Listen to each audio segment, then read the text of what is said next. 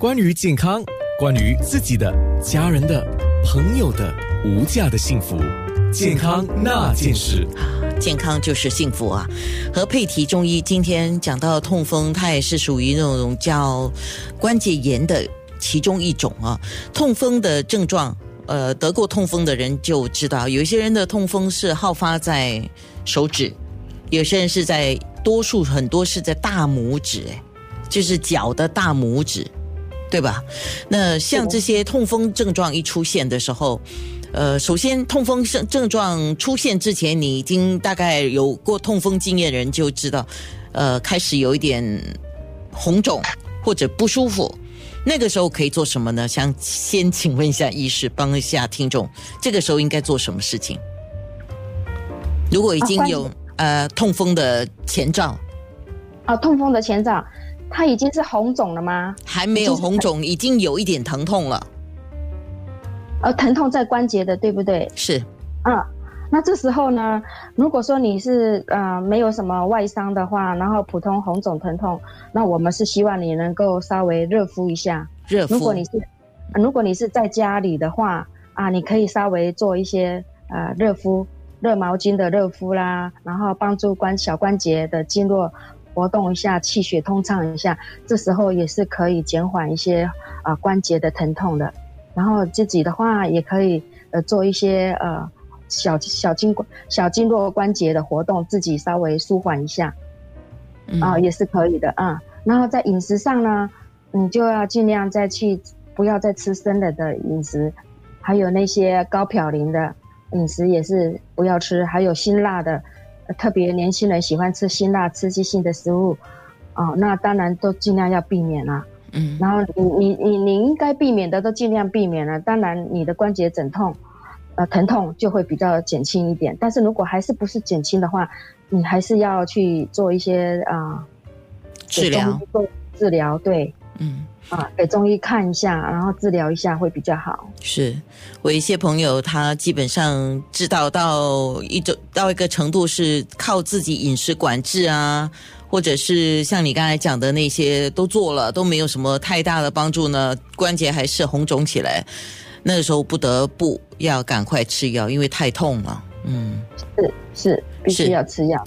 那那那想问你啊，那当然我们刚才有讲佳节就好吃东西太多了哈，呃，营养也很丰富啊，而且里面。隐藏着很多的嘌呤 （purine） 啊，urine acid 这些哈。嗯。那么海鲜类的东西，尤其火锅的汤底也是，喝酒也是啊。那引起痛风，痛风发作的时候，比如说像刚刚讲的那个脚的大脚趾、拇指那边，就很多人就红肿、疼痛，都走路都有问题啊。那治疗痛风，管住嘴巴就可以了吗？这个问题就请教一下医师。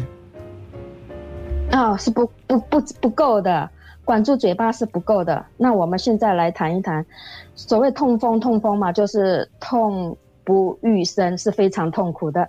那随着人们生活水平的提高，表面上我们吃的是越来越好了，但其实我们吃的是越来越不健康的。高嘌呤的食物确实是好吃，可是痛风的发病率也是越来越高了。那怎样才能够预防痛风的发生呢？是不是只要控制饮食就可以了吗？其实不然的。首先，我们要了解什么是痛风。